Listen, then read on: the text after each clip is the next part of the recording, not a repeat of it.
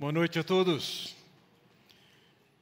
Entre as, entre as invenções humanas que eu mais admiro e aprecio, chama-se ar-condicionado.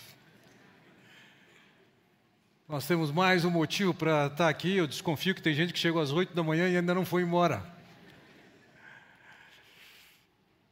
É mais um motivo para a gente se aproximar do Senhor, considerar o inferno que está lá fora.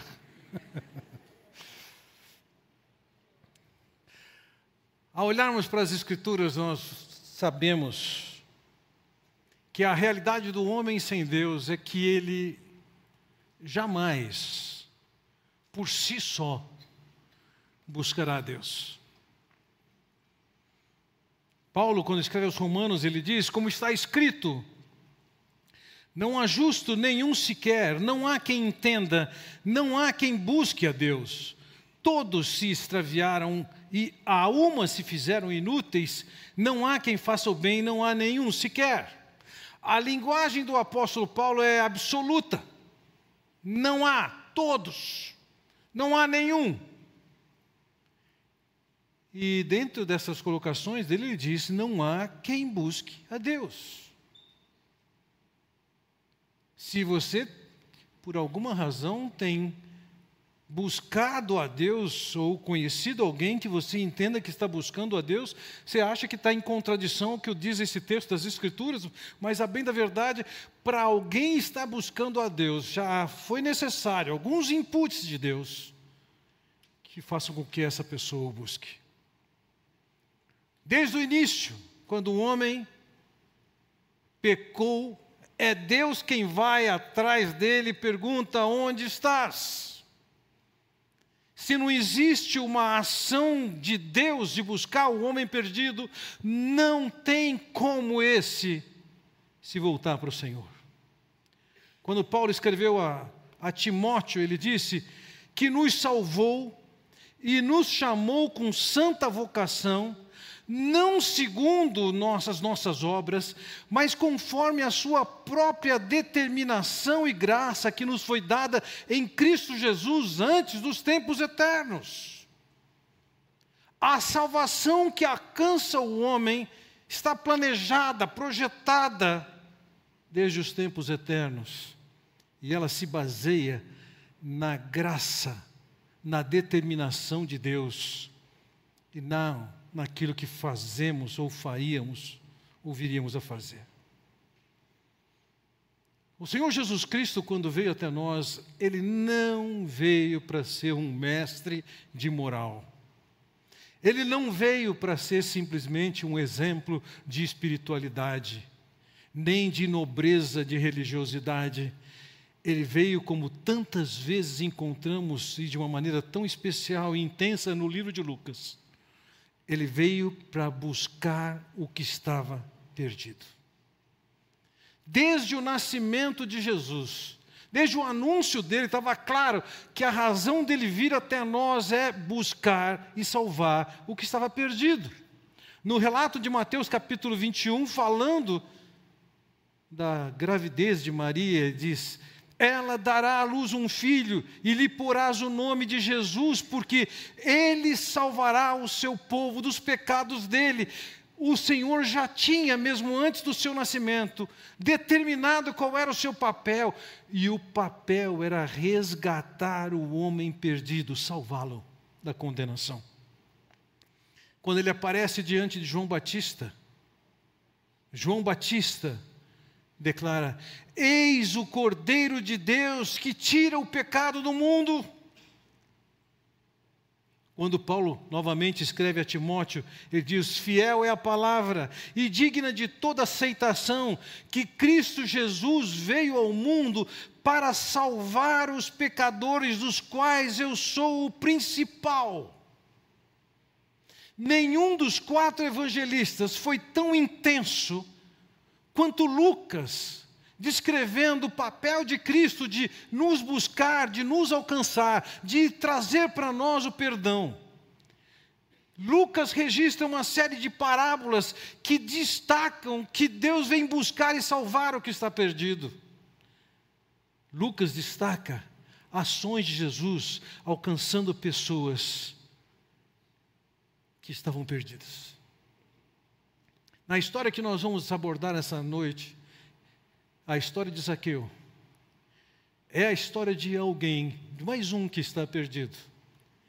E que o Senhor o localiza, que o Senhor o chama, que o Senhor o persuade. E nesses versos todos nós vemos uma história que, ainda que seja a realidade de um Zaqueu, é a realidade de todos nós. O propósito da vinda de Cristo era buscar e salvar o que era perdido. Assim, eu gostaria de olhar para esse texto, iniciando o nosso capítulo 19 de Lucas, olhando em primeiro lugar para o pecador em questão, que é que é Zaqueu. Veja, o texto nos diz o seguinte: entrando em Jericó, atravessava Jesus a cidade. Lembremos, na narrativa de Lucas, já no final do capítulo 9, já ali o Senhor começa a empreender uma viagem para chegar a Jerusalém e agora ele está em vias de chegar em Jerusalém. A viagem não foi numa linha reta, num tiro só, ela é acompanhada de ir a vários vilarejos e pregando a mensagem nesses lugares, até que finalmente ele chega em Jericó. Jericó é um lugar que Edersheim descreve como a velha cidade era um lugar diferente da atual e meia hora a noroeste, na fonte chamada da fonte de Eliseu.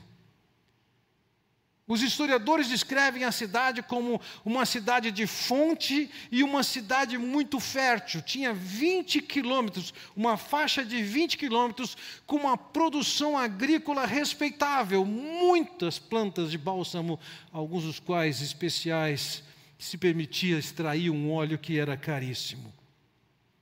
Era uma região rica, era uma região nobre, era também uma região extremamente quente.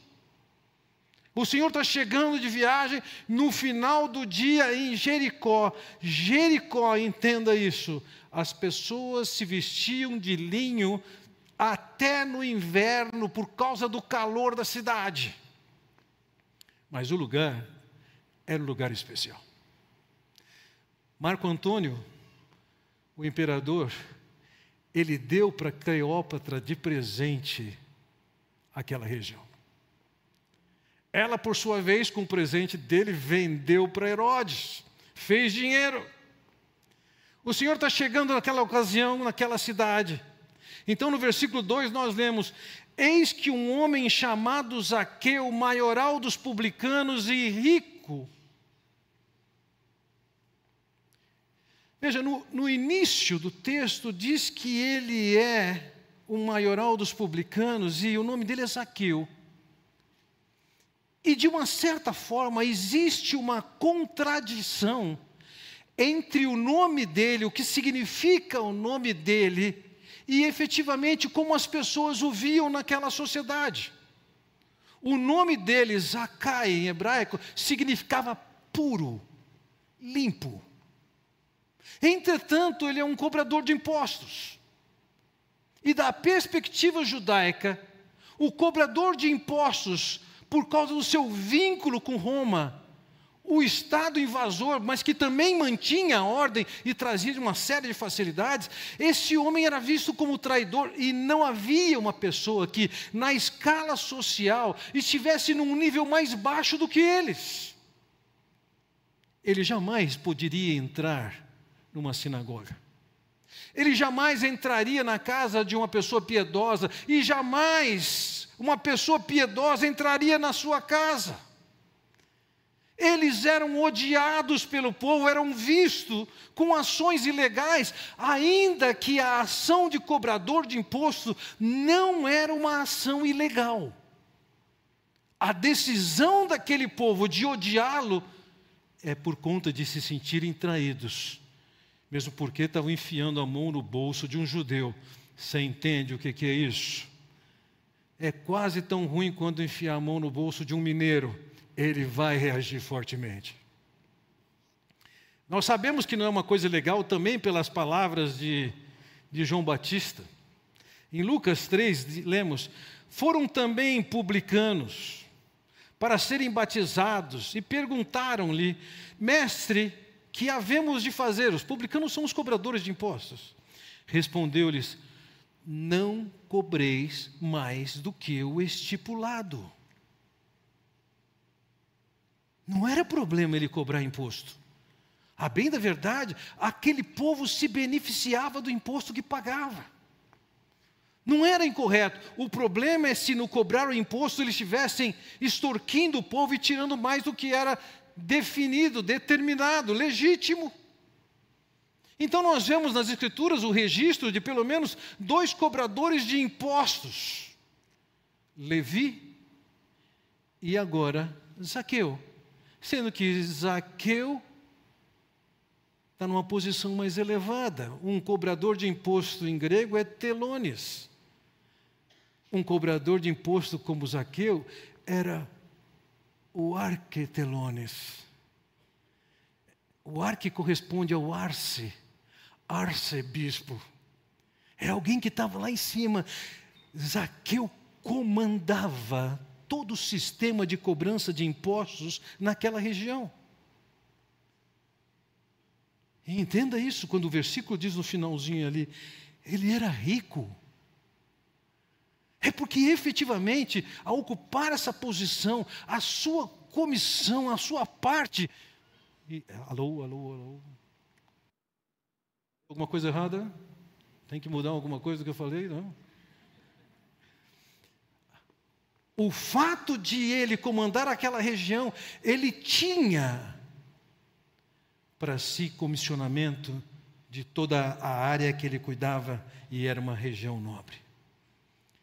Então o sistema era um sistema de pirâmide e ele estava no topo da pirâmide.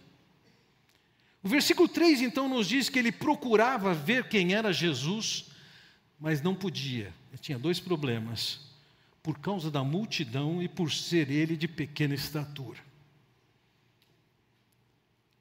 Jesus está chegando em Jericó. Uma multidão está vindo com ele. Zaqueu sabe quem é que está chegando. Ele já ouviu histórias sobre Jesus. Talvez ele tenha uh, ouvido, ainda que resquícios das mensagens de Jesus, conhecia a sua abertura para receber pessoas tão pecadoras quanto ele, Zaqueu. E ele tem curiosidade de ver Jesus, mas tem uma multidão. Isso por si já é um impedimento para ele chegar até Jesus. Mas, como se não bastasse, o texto diz: ele é baixinho. Multidão e baixinho não combinam. Mas ele quer ver a Jesus. E ele pensa no que fazer, e o versículo 4 nos diz: Então, correndo adiante, subiu a um sicômero, a fim de vê-lo, porque por ali havia de passar. Ele olha para a situação, ele planeja, ele fala, ele vai passar por ali, a multidão vai passar por ali, ele identifica um sicômero, e um sicômero é uma árvore como essa que vocês veem projetada aqui. Era uma árvore relativamente fácil de subir, fácil de se empolerar, e ele vai para aquela árvore esperando que a multidão chegue até ele. Afinal de contas, pelo que ele sabe, ele tem muita vontade de ver Jesus.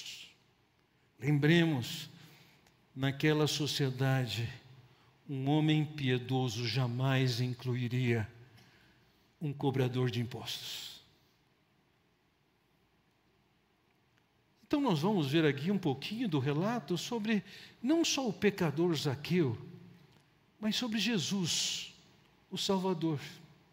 Veja o que diz o versículo 5. Quando Jesus chegou àquele lugar, olhando para cima, disse-lhe: Zaqueu, desce depressa, pois me convém ficar hoje em tua casa.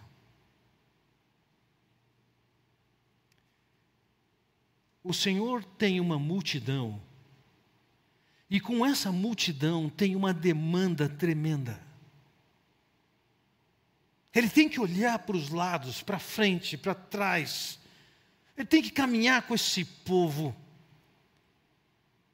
Mas quando ele chega naquela árvore, ele para naquela árvore, ele olha para o alto,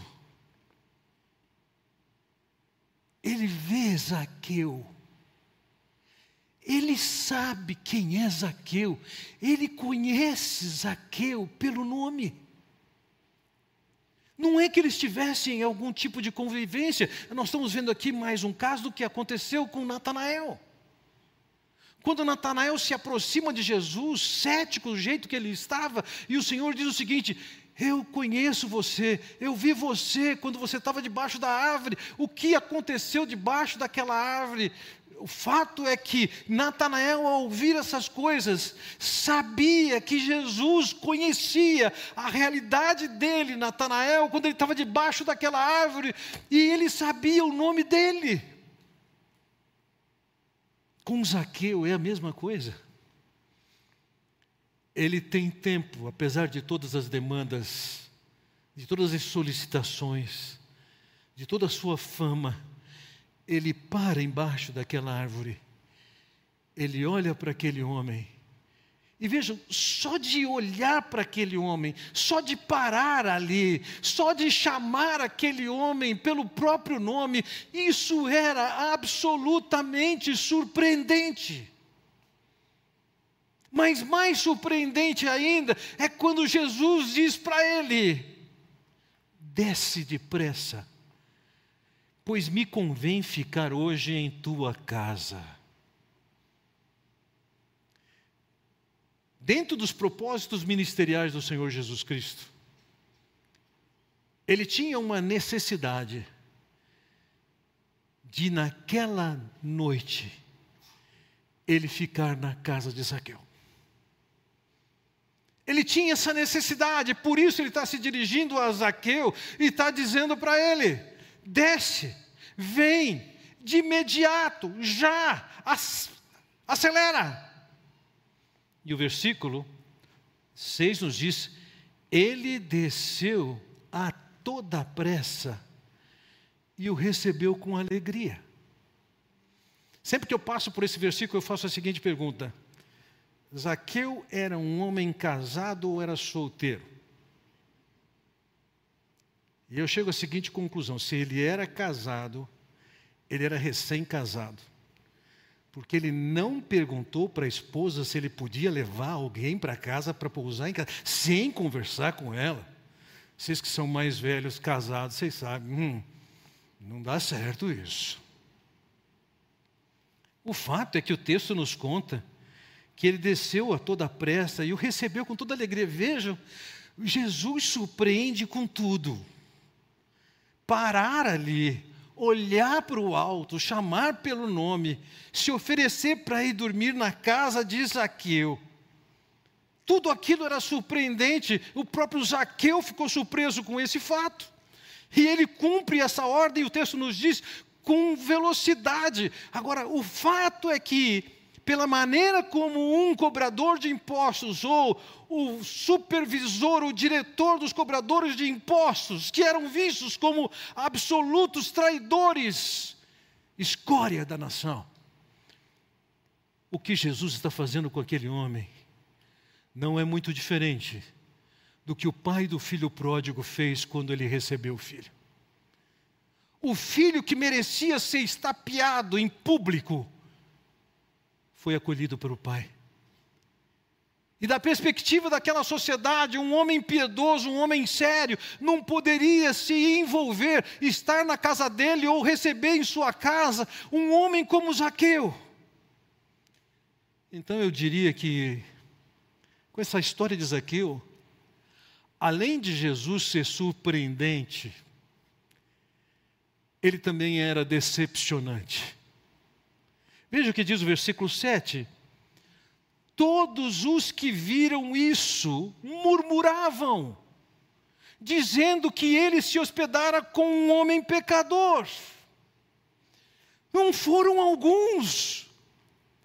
A multidão que o segue, ao ver que Jesus para e dá atenção para um homem como Zaqueu, e que foi se hospedar na casa de Zaqueu, Isso foi alvo, conforme o texto nos diz, murmuravam. A expressão grega que foi traduzida por murmurar aqui significa reclamavam intensamente, reprovavam intensamente o que Jesus estava fazendo. Ele tinha aquela multidão com ele, mas quando ele para e se dirige a Zaqueu, e quando ele se define para ir se hospedar na casa de Zaqueu, isso era uma decepção para aquela multidão. Mas Jesus não estava seguindo a agenda de um personagem populista. Não estava fazendo nada para que o povo o aprovasse. Afinal de contas, ele já tinha ensinado e falado e demonstrava que ele estava numa missão divina e a sua missão era buscar, alcançar e salvar o homem perdido. A multidão gosta das suas palavras.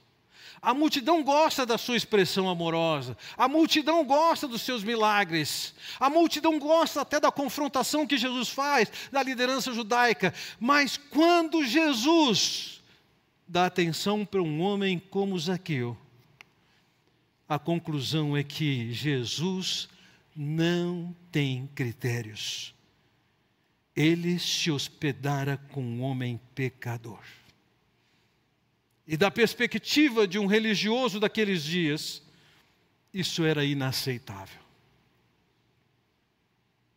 Ainda mais um cobrador de imposto. Vejam, naquela ocasião, Jesus deu atenção especial para um homem que era considerado a escória nacional. A multidão não aprovava, mas o Senhor sim. Por quê? Porque ele sabia o papel dele, ele veio para buscar e salvar o que estava perdido. Que é que nós vemos de salvação então aqui? Versículo 8 diz o seguinte: Entre mentes, Zaqueu se levantou, e Aqui eu diria, já passou algum tempo, eles saíram do meio da multidão. Eles foram para a casa de Zaqueu. Em determinado momento, na casa de Zaqueu, Zaqueu se levanta e disse ao Senhor: Senhor, eu resolvo dar aos pobres a metade dos meus bens. E se em alguma coisa tenho defraudado alguém, restituo quatro vezes mais. Veja, nós não notamos aqui, não há nessa história, nessa narrativa de Lucas, nenhuma referência ao que Jesus pregou naquela ocasião. Não há sequer uma referência da expressão de fé de Zaqueu. Mas num dado momento, com aquela visita em casa, Zaqueu se levanta e faz essa declaração. E essa declaração significa alguma coisa. Resolvo dar aos pobres a metade dos meus bens? Era a prática judaica aceitável e razoável que alguém desse 10% dos seus bens para ajudar pessoas pobres. Ele está dando 50% fazia parte da determinação judaica que se alguém lesou outro na condição de cobrador de imposto, ele poderia, e certamente ele fez para tomar essa decisão que ele fez, eles tinham por responsabilidade, quando fosse restituir a pessoa lesada, eles tinham que pagar uma multa de 20%.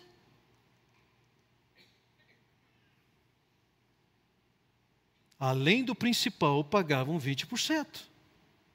Zaqueu está dizendo o seguinte: eu estou pagando o principal e mais 300%. O que, que aconteceu com esse homem? Veja, na condição de um cobrador de imposto, ele é um ganancioso. Tudo para ele é ganhar dinheiro. Ele, inclusive, aceita toda a rejeição, reprovação da sociedade em que ele está, para o dinheiro que ele tanto quer. Mas naquela ocasião, aquele homem extremamente ganancioso, ele se torna um homem justo, tendo atenção com o miserável, dando mais do que a lei determinava. E as pessoas que ele lesou, ao invés de pagar simplesmente o que ele tinha que pagar, que era 20% a mais, ele está pagando quatro vezes o valor que ele lesou. Um homem ganancioso, portanto idólatra, se transforma num homem justo. E além de um homem justo, se torna um homem generoso. Entenda uma coisa. Não foi nada disso que Zaqueu fez que o colocou numa condição privilegiada. Mas a questão é o seguinte: o que foi que mudou, que transformou esse homem ganancioso em um homem justo e generoso? Nós não sabemos dos elementos que antecedem essa conversa. Mas quando nós olhamos um pouquinho mais à frente e vemos o comentário do Senhor Jesus Cristo sobre isso, veja, versículo 9: Então Jesus lhe disse: Hoje houve salvação nessa casa, pois que também este é filho de Abraão. Hoje, aconteceu hoje, tem um fato que ocorreu hoje, e tenham certeza disso, não é porque ele deu dinheiro aos pobres, nem tampouco é porque ele restituiu pessoas que ele havia lesado. Ninguém vai ser aceito a Deus pelo bem que faz a um pobre ou pela justiça que faz a alguém que foi lesada. Mas alguém que tem essa atenção com o pobre, nessa história, e alguém que restitui a quem ele lesou, é alguém que tem uma experiência com Jesus. Qual foi a pregação de Jesus naquele dia? Não poderia ser diferente de todas as pregações que ele fez antes. Arrependei-vos, está próximo o reino de Deus. Aquele homem foi exposto no Evangelho do Senhor Jesus Cristo. E ao ouvir do Evangelho do Senhor Jesus Cristo, ele podia entender que não era por causa da sua religiosidade, não era por causa da sua moralidade, não era por causa de credenciais típicas daquela sociedade religiosa judaica que ele teria crédito diante de Deus. Na verdade, até um homem como ele poderia chegar até Deus pela misericórdia, pela compaixão, pelo amor, pela justiça, por uma ação vinda dos céus. Restava aquele homem crer, e ele creu. Houve salvação naquele dia. Quando ele dá dinheiro, ou designa dinheiro para os pobres, com generosidade, ou quando ele restitui aqueles que o roubaram, ele não estava comprando nada, ele só estava reagindo ao evangelho que lhe foi pregado e que ele creu a experiência daquele homem tomar a decisão de fazer o que ele decidiu fazer, nada mais era com que as ondas que saíam por conta da experiência de Cristo ter chegado na vida dele. A libertação daquele homem chegou. Por isso Jesus diz: Hoje houve salvação nessa casa. E ele diz: Pois que também este é filho de Abraão seguramente como um cobrador de impostos do povo, do povo judeu. Ele era um judeu e ele era descendente de Abraão. Mas o que o Senhor Jesus está dizendo aqui, que ali, por causa da salvação, houve ali um descendente de Abraão, o que, que isso significa? Naquela ocasião, naquele dia, ele se tornou um descendente de Abraão. Vamos entender isso, para isso nós temos que olhar em duas passagens, uma no Antigo Testamento, em Gênesis capítulo 12, e depois uma outra passagem no Novo Testamento, na carta de Paulo aos Gálatas. Na passagem de Gênesis 12, lemos assim: Ora, disse o Senhor a Abraão: Sai da tua terra, da tua parentela e da casa de teu pai, e vai para a terra que te mostrarei. De ti farei uma grande nação, e te abençoarei, e te engrandecerei o nome, se tu uma bênção. Abençoarei os que te abençoarem, e amaldiçoarei os que te amaldiçoarem. Em ti, Abraão, serão benditas todas as famílias da terra.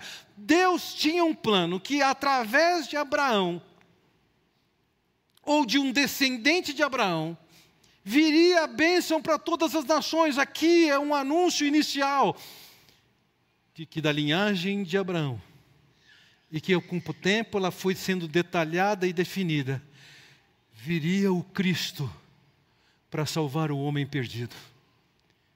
É por isso que, através de Abraão, nós temos o privilégio de sermos abençoados.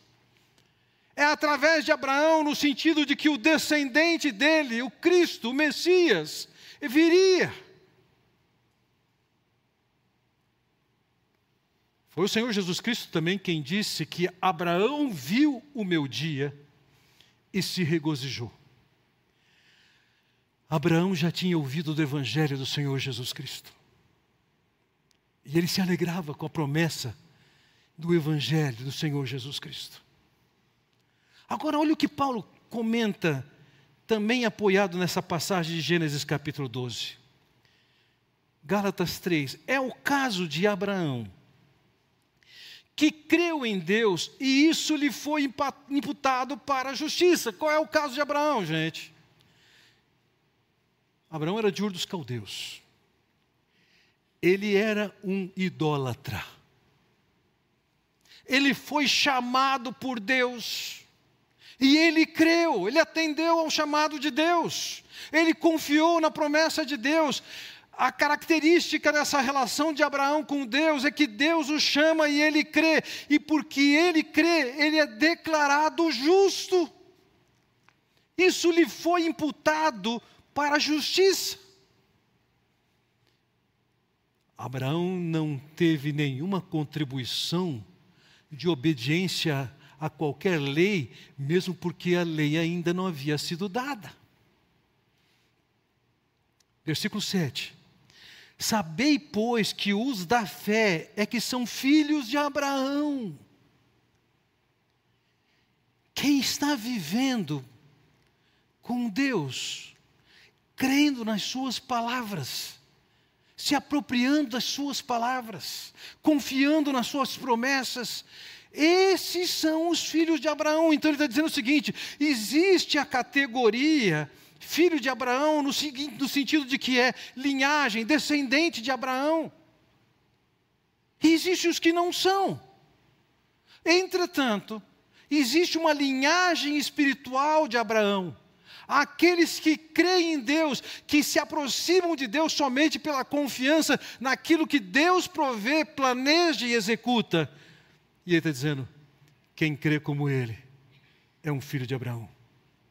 Versículo 8: Ora, tendo a Escritura previsto que Deus justificaria pela fé os gentios, pré-anunciou o Evangelho a Abraão: em ti serão abençoados todos os povos. Ali Deus estava anunciando o Evangelho a Abraão. Um descendente teu vai trazer perdão para todas as nações. De modo, versículo 9, que os da fé são abençoados como o crente Abraão. Naquela noite, naquela casa de Zaqueu, um homem da perspectiva social desqualificado. Aquele homem ouviu Jesus falar-lhe do Evangelho. Aquele homem expressou a sua fé. E aquele homem reagiu, se transformando num justo, generoso. A história de Abraão, a história de Zaqueu, é a história de um homem que por tantos motivos ele estava desqualificado para chegar até Deus. Jamais na cabeça, na mentalidade daquele povo, cabia Deus dar atenção se voltar para um homem como ele. Ele era espúria. Mas naquele dia houve salvação na casa de Zaqueu. Podia ter a condenação de todas as pessoas à volta, mas aquele homem estava salvo porque ele creu no evangelho que lhe foi pregado. Muitos anos atrás, talvez uns 35 anos atrás, tive a oportunidade, que alguns classificariam como privilégio, de passar uma semana numa mata com o nosso missionário Curte, mais um, um índio chamado Mauás, um índio Yanomami. Todos vocês que já tiveram contato com o Yanomami podem ter a mesma percepção que eu tinha naquela ocasião. Primeiro, Fisicamente, eles são pequenos. Eles são magros. São extremamente resistentes e fortes, mas isso não aparece. Segundo, eles não se vestem como nós, na bem da verdade, eles não se vestem ou não se vestiam. Terceiro, seus padrões de higiene são terríveis para os nossos padrões, impensável. E naquela viagem a Roraima, coube a mim ficar uma semana na mata com o Curte e com um índio Yanomami chamado Mauás. Que tinha um agravante, o Curte queria que ele estivesse nessa viagem, porque tinha chegado a notícia de que ele, com um facão, tinha agredido a sua esposa.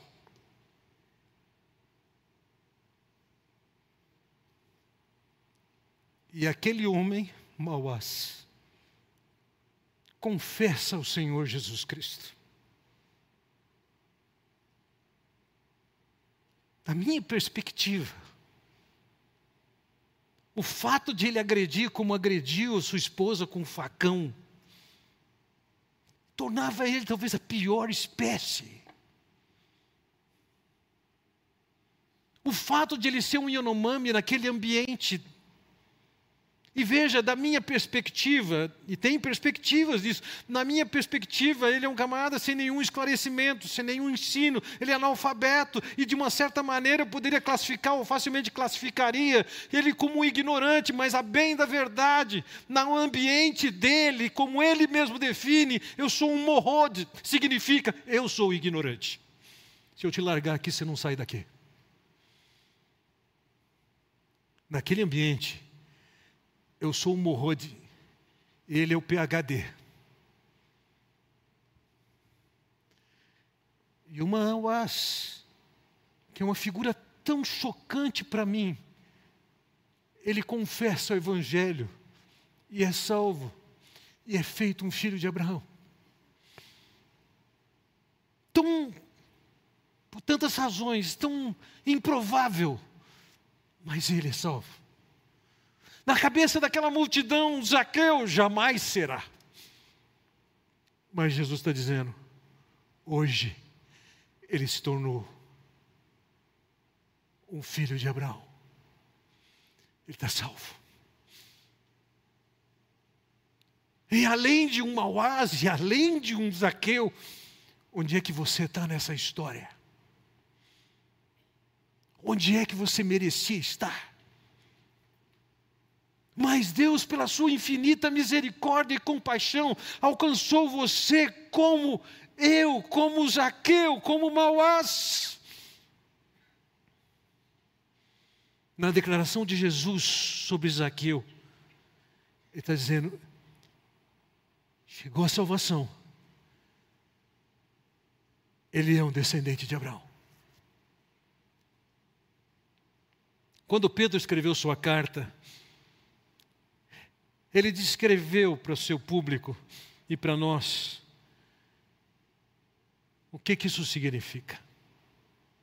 Ele diz: Vós, porém, são um povo escolhido, reino de sacerdotes, nação santa, propriedade exclusiva de Deus. Assim vocês podem mostrar às pessoas como é admirável aquele que os chamou das trevas para a sua maravilhosa luz. Antes, vocês não tinham identidade como povo, agora são povo de Deus.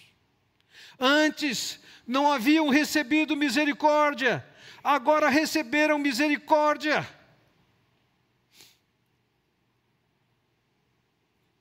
Quem era o Mauás? Quem era o Zaqueu? Quem é você? Quem sou eu? Pessoas que estão na agenda de Deus, eu quero te alcançar.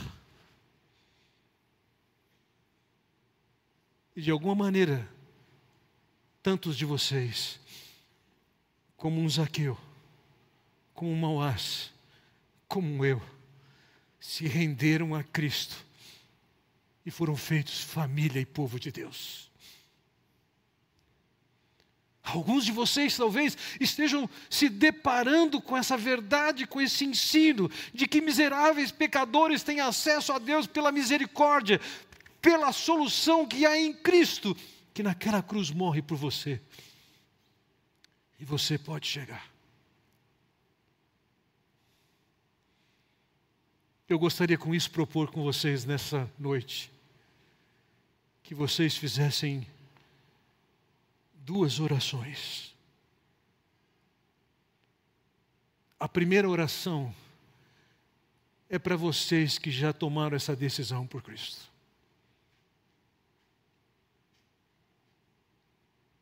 Eu te agradeço porque o Senhor me alcançou. Onde é que eu estaria? O que seria de mim? A primeira oração é você que já tomou essa decisão. Você tem a oportunidade de agradecer a Deus pela sua infinita misericórdia, compaixão, amor, perdão, incluir você como família de Deus, como descendente de Abraão. Mas alguns de vocês que possam estar me ouvindo agora, podem nesse momento não agradecer pelo que ele já fez e você já creu, mas nessa noite expressar a Deus aquilo que Zaqueu expressou. A confiança na provisão de Deus em Cristo Jesus, para que você possa, apesar de você mesmo, ser perdoado, acolhido, recebido inserido na família de Deus. Silenciosamente, vamos fazer estas orações.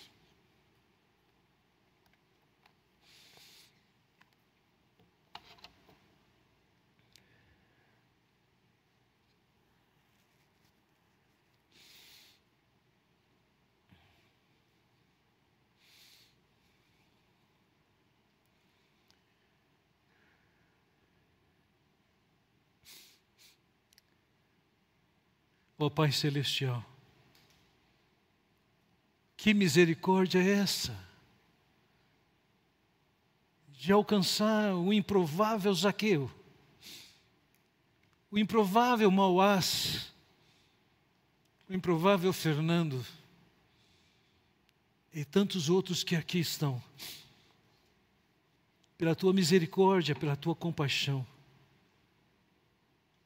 Nós te agradecemos, ó Pai, porque para chegarmos a Ti não lutamos, não labutamos, não nos esforçamos, não temos mérito algum.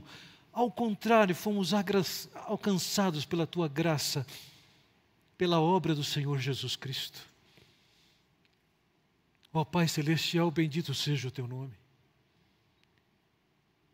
Que aqueles que tenham agora entendido e se entreguem a Ti, possam provar do privilégio de ser povo teu. E que todos nós, sem exceção, possamos ter a postura de um Zaqueu que passa por transformação de um pecador num justo, generoso. É o que eu oro no nome do Senhor Jesus Cristo. Amém. Deus os abençoe.